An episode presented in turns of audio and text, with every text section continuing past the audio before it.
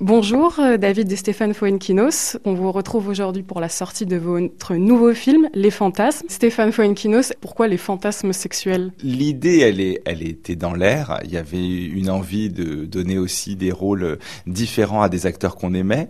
Et euh, ce qui nous plaît, c'est de regarder à chaque fois euh, la société par un prisme de comédie. Et surtout, la sexualité, c'est toujours très compliqué. Soit c'est affreusement dramatique, soit on s'en moque de manière outrancière. On avait envie d'un film quasi réaliste. Tous les fantasmes existent dans, dans, le film, même si on les a pas tous essayés. Justement, il y a six fantasmes dans le film.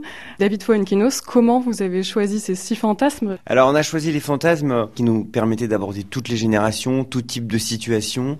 Et c'est vrai qu'il y en a des classiques comme euh, dans l'usure du couple. Voilà, à un moment donné, on tente de, de jouer des rôles, de s'amuser pour pimenter un petit peu notre vie sexuelle ou de se filmer. Et puis, on a choisi des plus tordus, des plus extrêmes. Tout le monde nous demande si s'ils existent vraiment. Oui, ils existent. Il y en a un, par exemple, que j'adore, c'est la dacryphilie. C'est quand on est excité par les larmes de son conjoint. C'est évident que quand l'un des deux partenaires fait tout en permanence pour faire pleurer l'autre, parce que ça l'excite, c'est un petit peu compliqué. David Fuenkinos, ce film, il a un ton joyeux. C'est aussi comme ça que vous avez abordé le tournage? Alors c'était très particulier, on s'est bien sûr beaucoup amusé avec les acteurs, mais il faut imaginer qu'on était en plein Covid. On a tourné un film où les acteurs passent leur temps à s'embrasser, et donc on est dans un sens du timing euh, formidable. Hein. Et c'est vrai que c'était assez improbable parce que nous on était tous masqués en équipe réduite autour des, acteurs, donc ça, ça, a créé quelque chose d'un peu d'un peu fou, mais justement euh, on était heureux de vivre ça, de revivre. C'était pile entre les deux confinements, et ça a donné une, voilà un goût un goût de liberté et de d'amusement euh, certain. C'est aussi un film euh, d'acteur et d'actrice. David Fuenkinos, quand vous avez pensé le film, vous, pensiez déjà justement prendre tous ces acteurs? Pour certains acteurs, on a vraiment écrit avec Stéphane pour eux, comme par exemple Jean-Paul Rouve et Karine Viard. C'était un couple qui nous excitait, qu'on avait envie de filmer ensemble. Ils n'ont jamais tourné ensemble.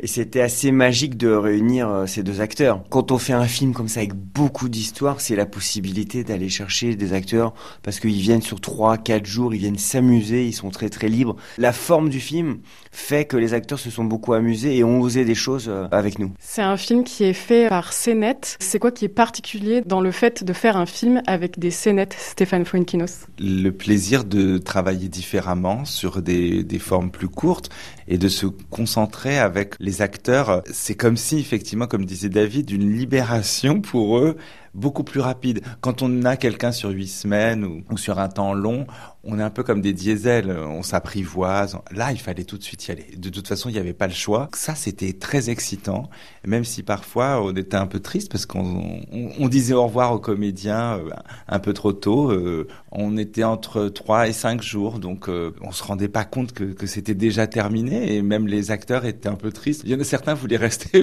pour les films des autres. David Fonkinos, vous voulez que le spectateur, il ressente quoi en voyant ce film?